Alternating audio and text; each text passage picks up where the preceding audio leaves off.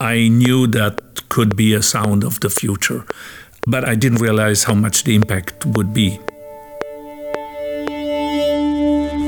En un planeta ultraconectado, en una galaxia que se mueve de manera infinita,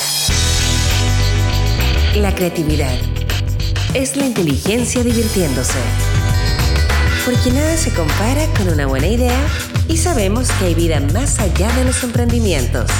Junto a Leo Meyer y Caro Rossi, ajustamos nuestro cinturón gravitacional para entrar en la atmósfera de Innova Rock. Innova Rock.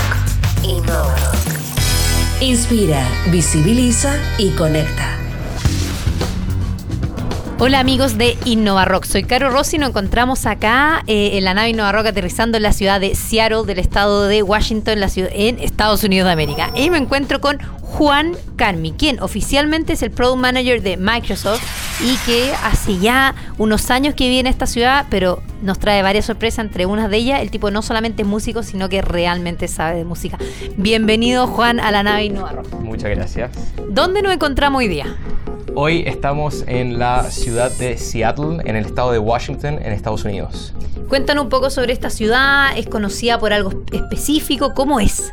Eh, a ver, Seattle es una ciudad que se caracteriza mucho por el outdoor, por tener mucho verdor afuera.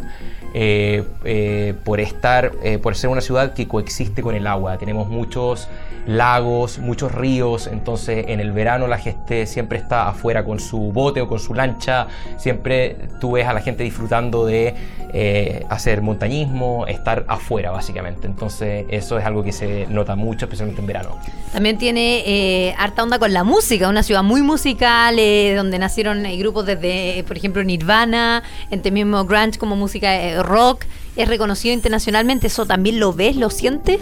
Totalmente, es una ciudad que respira y vive por la música eh, y hoy en día, no, puedo hablar tanto del pasado, pero hoy en día eh, puedes ver submundos de todos los estilos de música eh, distintos. Obviamente tienes rock, tienes mucho de eso, pero la música electrónica ha entrado muy fuerte en Seattle, especialmente lo que es el, el tech house, el house, el techno, eh, hay muchos clubes underground que están tocando esa música y eh, todos los fines de semana puedes descubrir algo nuevo. Juan, em, vamos a hablar un poco más en detalle de eh, toda tu experiencia musical y sobre todo obviamente de la música electrónica, pero háblanos un poco de quién es Juan Carmi, de tu background, tú eres originario de la ciudad de Santiago de Chile, cuéntanos un poco. Eh, sí, o sea, eh, soy de Santiago, eh, viví toda mi vida ahí hasta los 28 años.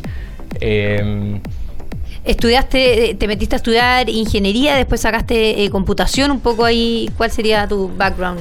Bueno, estudié en la, Universidad Católica de Chile, estudié ingeniería civil, eh, había un programa en ese minuto que era em, industrial con mención en tecnologías de información, entonces hay muchos amigos que como sacamos ese, ese título porque era bien flexible, pero yo ahondé mucho en lo que era ciencia de la computación, entonces hice muchos cursos enfocados en eso y además hice eh, muchos proyectos para eh, otras startups estando en la universidad que era relacionado con desarrollo móvil, especialmente en eh, desarrollo para iPhone. Tengo entendido que eh, tuviste una, una, larga, una potente experiencia como en el mundo emprendedor, o sea, desde que estuviste en Startup Chile en algún momento, un poquito más, más adelante en tu, en, tu, en tu carrera, pero previo también desarrollando o haciendo desarrollos para aplicaciones móviles, como decía. Tengo acá también que eh, lideraste una especie de aplicación también en temas de salud, o sea, veo que hay harto que ocurrió, estuviste mentones Startup Weekend, estuviste, fuiste presente de la Angel Hack, de las primeras que se hicieron en Chile. Cuéntanos un poco sobre esa época. Sí, entonces, bueno, eh, es muy interesante porque todo parte un poco en la universidad cuando empezó, cuando, eh, esto es más o menos el 2011, más o menos, eh, empecé a hacer hartos proyectos con, con otro eh, amigo eh, relacionado a desarrollo para aplicaciones en, en, iPhone. Y en ese minuto era, entre comillas, algo nuevo, especialmente para Latinoamérica, para Chile. Entonces rápidamente agarramos un montón de momentum y empezamos, em, empecé a trabajar con muchas startups. Entonces, de alguna manera, estuve metido en muchos proyectos de emprendimientos eh, relacionados con aplicaciones móviles. Y eso de alguna manera me empapó un poco del ambiente emprendedor y empecé a conocer a un montón de gente en el ambiente.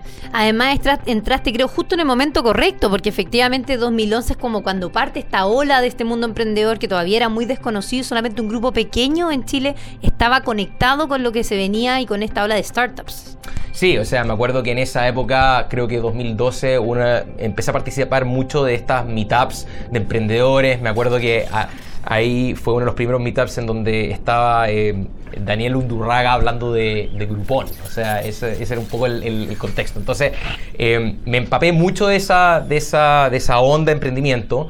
Y después, eh, cuando yo ya estaba saliendo de la universidad, empecé a eh, tratar, uh, postulé a Startup Chile básicamente con eh, una idea que era relacionado con aplicaciones móviles en salud. Básicamente era monitoreo remoto de pacientes con condiciones crónicas. Entonces, que podíamos de alguna manera darles una forma más fácil de comunicarse con los doctores en la clínica, eh, y básicamente, en el fondo, eh, yo y mi equipo nos ganamos el financiamiento y empezamos a desarrollar eso durante un año entero. Y de hecho llegamos a tener em, pruebas clínicas con algunos hospitales para poder pilotear la, idea, eh, etcétera. Entonces tuvimos un buen tiempo en Startup Chile. Durante esa, ese tiempo de entre ingeniero, entre coordinar, entre hacer proyectos tecnológicos y meterte en este mundo emprendedor, siempre estaba presente la música. ¿cierto? Hablan un poco de ese Juan músico que sabe, que llegó en los momentos correctos. Cuentan un poco tu historia con, con ese feeling, con esa pasión. Eh, bueno, ese es todo otra, otro carril, básicamente. Eh, desde que estaba en, la, en, el, en el colegio, em, empecé, eh, como en, alrededor de enseñanza media, empecé a ir a algunos festivales de música electrónica. Me acuerdo todavía que el, primero al cual fui fue, creo que Creamfields 2005. Creamfields 2005. Que hace mucho tiempo, mucho, mucho tiempo. y me acuerdo que me, me enamoré eh, del ambiente, me enamoré de la onda que había, que al final básicamente era una onda súper liberadora, súper libre, toda la gente disfrutando su propia onda sin juzgar a la otra persona. Y obviamente la música, empecé a escuchar a muchos de los DJs, muchos de los productores, y fue básicamente lo que me atrajo. Entonces ahí quedé enganchado y eso propulsó a que en el colegio y después la universidad empezara mi carrera como DJ. ¿Y cómo empezaste esa carrera? ¿Empezaste a, no sé, mirar por internet, eh, seguir algunas pautas? No sé, ahí cuéntanos cómo funciona. Eh, mira, hace mucho tiempo, pero básicamente lo que empecé a hacer fue comprarme algunos equipos, como algunas tornamesas y algunos mixers, empezar a practicar en la casa y lo que empecé a hacer fue eh, de a poco empecé a, tocar en las fiestas de cumpleaños del amigo, después en la universidad empecé a tocar en las fiestas de eh, creo que en las fiestas de, generación o en las fiestas de la facultad, empecé, las fiestas de gala, eso, eso, las fiestas de gala, empecé a, tocarlas yo, pero eso siempre era como lo, voy a decir, eh, top 40, lo, popular. Obviamente mi pasión estaba en lo que era la música electrónica. Entonces, eh, en 2011, de hecho, eh, como decisión personal empecé a dejar todo lo que era eh, los, eventos de, música de la radio y eh, me empecé a enfocar 100% en lo que era música electrónica y además empecé a producir mis, mis propios temas. ¿En ese momento la música electrónica ya era mainstream en Chile o todavía no? ¿Tú crees que todavía no sigue siendo? O sea, es, una, es una buena pregunta. Hubo, yo diría, hay, varios, hay varios booms. El 2008 eh, marca un boom bien importante en lo que es música electrónica a nivel internacional porque es donde empieza a entrar fuertemente en Estados Unidos. David Guetta saca eh, álbumes muy populares con artistas norteamericanos que de alguna manera abren las puertas al mercado norteamericano. Eh, y ahí es donde empieza a popularizarse la música electrónica y obviamente siempre llega a Latinoamérica em, eh, eh, al mismo tiempo. Pero en, en Chile yo me acuerdo, habían eventos ya grandes de música electrónica y DJs muy importantes en 2008 visitando. Por ejemplo, Sensation White fue un evento tremendo a escala internacional, que Chile fue, creo que uno de los primeros países que se hizo en Latinoamérica y fue el 2008. Entonces, Chile siempre, Chile, y además por que también está al lado de Argentina, Argentina siempre ha sido el referente de música electrónica en Latinoamérica, por mucho tiempo. Pero, pero Chile eh, aprovechó eso por mucho tiempo y yo te diría que recién ahora está un poco más bajo el tema de, música electrónica ahí. Porque tenemos en América Latina otro ejemplo, está Argentina y está Brasil, por ejemplo. En Brasil la música electrónica siempre ha sido muy, muy fuerte. Festivales de música electrónica nacional también hechos y co-construidos por brasileños gigantes, pero que por alguna razón como que le costó penetrar a otra, a otro, o sea, a otros países. Bueno, también hay, hay hartos factores. Eh, yo diría que música electrónica, Brasil y México siguen siendo bastante grandes, especialmente México. Eh, tienes festivales norteamericanos que se hacen ahí, por ejemplo, eh, el Electric Daisy Carnival em, y otros festivales eh, también, que creo que Dream State también se, hizo en algún minuto en, México, pero puedo estar equivocado. Eh, entonces México es súper importante en este minuto como región para música electrónica, Brasil también, pero también son mercados mucho más grandes, en donde hay mucha más gente, entonces es más fácil tener una masa crítica más grande. Chile está un poco más alejado, entonces eh, es difícil tener esa cantidad crítica de gente para un evento masivo. Pero estoy contento de que al menos en, esa época, 2008 al 2015, tuvimos mucho, mucho evento de música electrónica que fue muy bueno con artistas muy muy grandes. Entonces, sí, hubo algo ahí, pero yo creo que ahora está eh, pasan por periodos, básicamente. habíamos hablado justo antes un poco sobre la importancia del proceso creativo y que ahí estaba esa relación. ¿Cuál sería para ti realmente la relación o cómo funciona esta, estas dos formas, estas dos miradas que tú tienes, dos perfiles distintos pero que se unen en un proceso creativo que algo de tener de similar? Claro, bueno, el fondo como eh, un poco de contexto, eh, mucho, mucha de mi carrera ha estado marcada por el proceso creativo, eh, ya sea eh, creando aplicaciones como programador, no solamente estuve metido en el tema de programación de código, sino que también yo hice aplicaciones para mí como producto propio, como marca Juan Carmi propia, y ahí yo estuve haciendo también el diseño gráfico y estuve haciendo todo lo, la parte visual. Entonces, hay un proceso creativo tanto en lo técnico como en la, parte gráfica. En la parte musical hay un proceso creativo para lo que es armar un set de performance en vivo que tiene todo su esquema creativo y también ahora que soy productor y hago mis propias composiciones y mis propios temas, hay todo un mundo de creación por ese lado. Entonces mi vida siempre ha estado muy de la mano con el proceso creativo, con todos los, voy a decir entre comillas, productos que saco al mercado porque al final esos son, son siempre distintos tipos de productos que estoy sacando al mercado.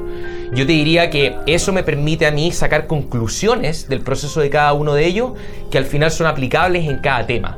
Básicamente para, mí lo más importante ha sido em, dos cosas. Uno, la importancia de eh, la expansión y la contracción. Básicamente cuando estás creando una aplicación o estás creando un tema musical nuevo, hay un proceso de expansión que es exploratorio. Exploras diferentes ideas, 10, eh, 15 ideas, y después vas dejándolas reposar y vas viendo qué idea te hace más sentido o qué idea podría funcionar mejor para lo que tú estás pensando a futuro. Y después hay un proceso de contracción en donde vas tratando de decantar esas ideas poniendo una estructura alrededor para que eso te, te permita llegar a un producto final que efectivamente puedas ponerle el sello final y decir esto está terminado y lo puedo poner afuera al mercado. Eso yo creo que ha sido eh, eh, una cosa que se puede aplicar en todos los marcos. Y número dos, que está asociado a ese proceso, es la perseverancia. Porque es muy fácil o es muy recurrente escuchar de repente a gente que está en el proceso creativo que dice no estoy inspirado o me faltan ideas o qué sé yo.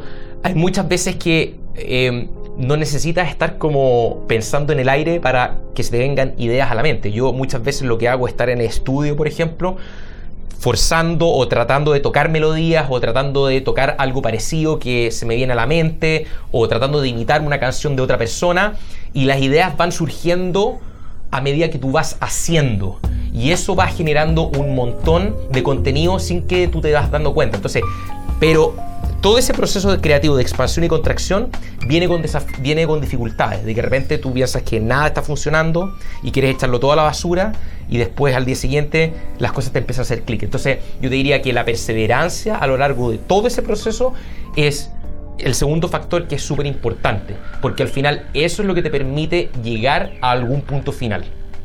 En, en, la, en el acabas de comentar del punto de, hacer, en el fondo, de hacer, de ejecutar, de, ir buscando constantemente.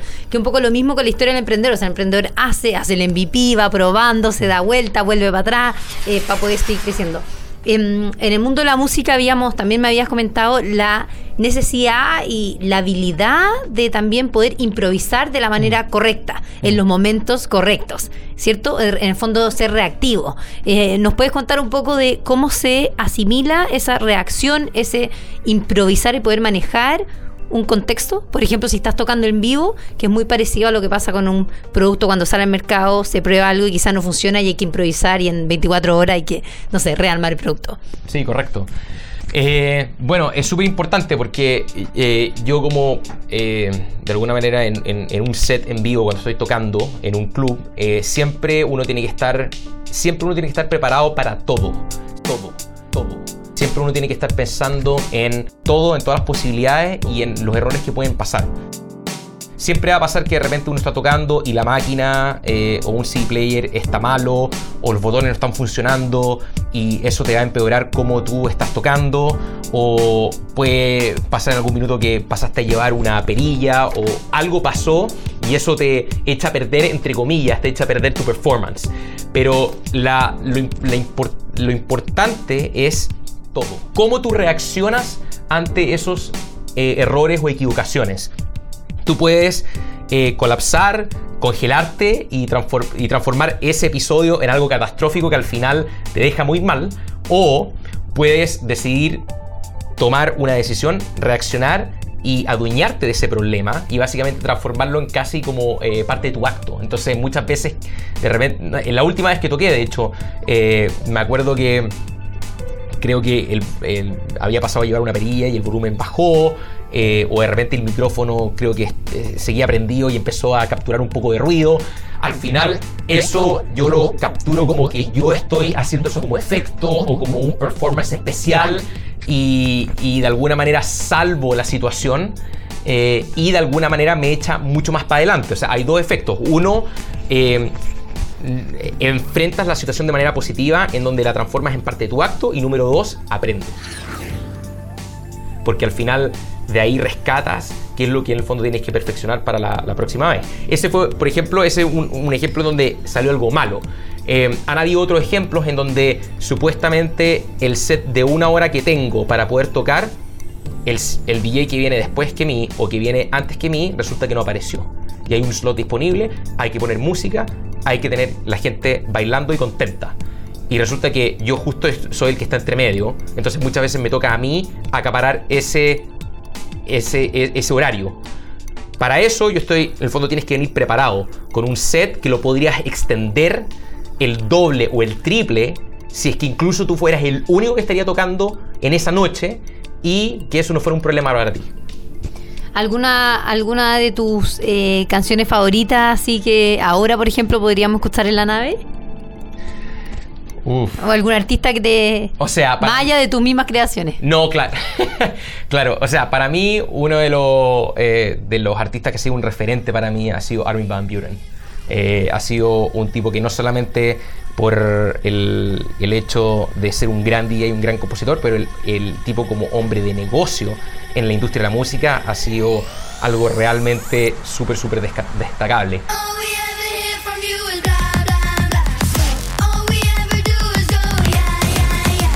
Volvamos un poco a la realidad eh, más profesional de hoy día con eh, acá en Microsoft, ¿cierto? Eres, no habíamos dicho que eras Project Manager de Microsoft. ¿Qué significa eso para los que nos están escuchando? Product Manager. Ah, Product Manager, perdón, Product Manager de Microsoft. Sí, eh, mira, a ver, voy a salir un poco el contexto como es Microsoft. Product Manager en general, eh, lo, en mi opinión, en mi visión, debería ser una persona que es 360. O sea, básicamente, eh, un mini CEO que está a cargo de un feature o de un área en particular. Eso significa que, por ejemplo, si tú tienes que, voy a poner un ejemplo cualquiera, pero estás encomendado con diseñar una mochila nueva, básicamente tú estás explorando desde la parte de ideas, de, diseño, de problemática, cuál es la oportunidad en el mercado, básicamente desde el punto de, emprendedor es muy parecido, oportunidad de mercado, em, cuáles son las soluciones que están afuera, eh, cómo esa solución tiene sentido con tu empresa o con tu organización en particular, y tú de alguna manera creas una visión para ese producto. Después hay una parte clave que es cooperación con producto con el equipo de ingeniería, con el equipo de diseño, con el equipo de marketing, con el equipo de ventas, de ver cómo ese producto que tú estás eh, teniendo una visión para ese producto calza con las restricciones técnicas, con las restricciones de ventas, con las restricciones de marketing. O sea, piensa desde el principio a fin cómo ese producto estaría implementándose, llevándose a cabo, cómo estaría vendiéndose y cómo estaría comunicándose en el mercado.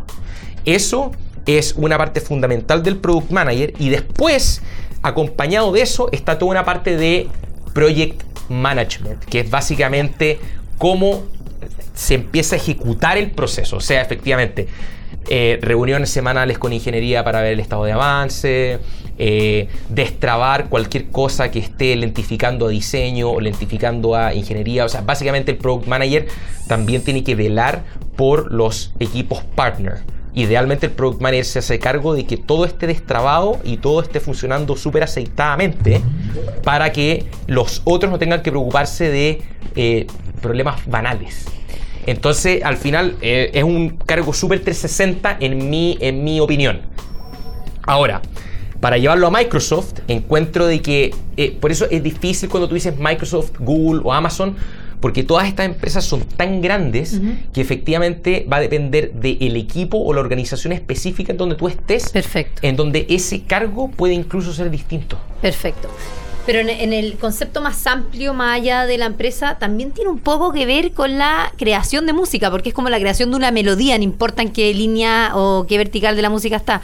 Es el pensarla, en decir esto va a generar impacto, esto va a conectar con la gente, y después construirla, sacarla, sea la construcción de, de tocar una melodía en guitarra o literalmente hacerlo como música electrónica. O sea, tiene mucho de lo que hablábamos antes de la expansión y la contracción, efectivamente. Mira, ahí tenemos un link perfecto que muestra un, rol más eh, común de Project Manager o Project Management también, que tiene relación también con la generación de música, la construcción de una melodía. Eh, para ir terminando, eh, tenemos acá un caso icónico, creo Juan, donde tienes todo un background de ingeniero y por otro lado un background de músico donde en una región donde la industria creativa históricamente ha sido uno de nuestros fuertes. Hoy día, por ejemplo, el Banco Interamericano de Desarrollo está potenciando lo que es la economía naranja, que así se le llama a la industria creativa en la región, porque una de, como de las banderas de lucha un poco de los latinos. ¿Cuál es tu visión del poder que tienen, cual sea de las verticales de la industria creativa para nosotros como latinoamericanos? O sea, a ver, lo que quiero decir, ok, lo que quiero decir ahí es, eh, yo encuentro que nuestra región eh, eh, Chile, Latinoamérica, etcétera, tiene mucho, mucho talento, tiene mucho profesional de muy buena calidad. Eh, y eh, no, me quise mal expresar, pero de música electrónica hay muy, yo tengo, conozco y he trabajado con muchos productores y muchos DJs de muy buena calidad. en temas de profesionales en tecnología, hay profesionales excelentes en Chile entonces, y, en Latinoamérica. Entonces, lo que quiero decir es lo siguiente, yo creo que la mejor forma de eh, eh, darse. Eh, darnos a conocer, crear, crear una, una, cosa que se, que se, note afuera, darnos a conocer, es justamente ahondar en los temas de contingencia que son importantes en nuestra región. Porque lo que muchas veces yo veo es que tanto Chile como Latinoamérica está siempre mirando un poco para afuera, está mirando para Estados Unidos, está mirando para Europa. Y está muy bien hacer eso para poder traer cosas que son de muy buena influencia. Pero yo creo que lo que, lo que da valor es cómo aplicar esa creatividad, cómo aplicar ese talento en resolución de problemas que son contingentes en nuestra región. Eh, y desarrollar las áreas creativas, eh, ya sea en música, ya sea en artes, que son, eh, que en el fondo nos pueden levantar eh, a nosotros como latinoamericanos. O sea, resolver nosotros mismos problemas locales para poder crecer y posicionarnos en el fondo globalmente. Porque eso es justamente lo que nos caracteriza a nosotros como región. Entonces ahí es donde podemos justamente destacar y es donde nosotros nos manejamos mejor. Más que esperar que alguien de afuera venga a resolver ese problema o a destacarse en una región que al final nosotros somos la que manejamos. Perfecto. Bueno, Juan Carmi, muchas gracias por acompañarnos en la Nave Nova Rock. Muchas gracias. La creatividad es la inteligencia divirtiéndose. En un planeta ultra conectado.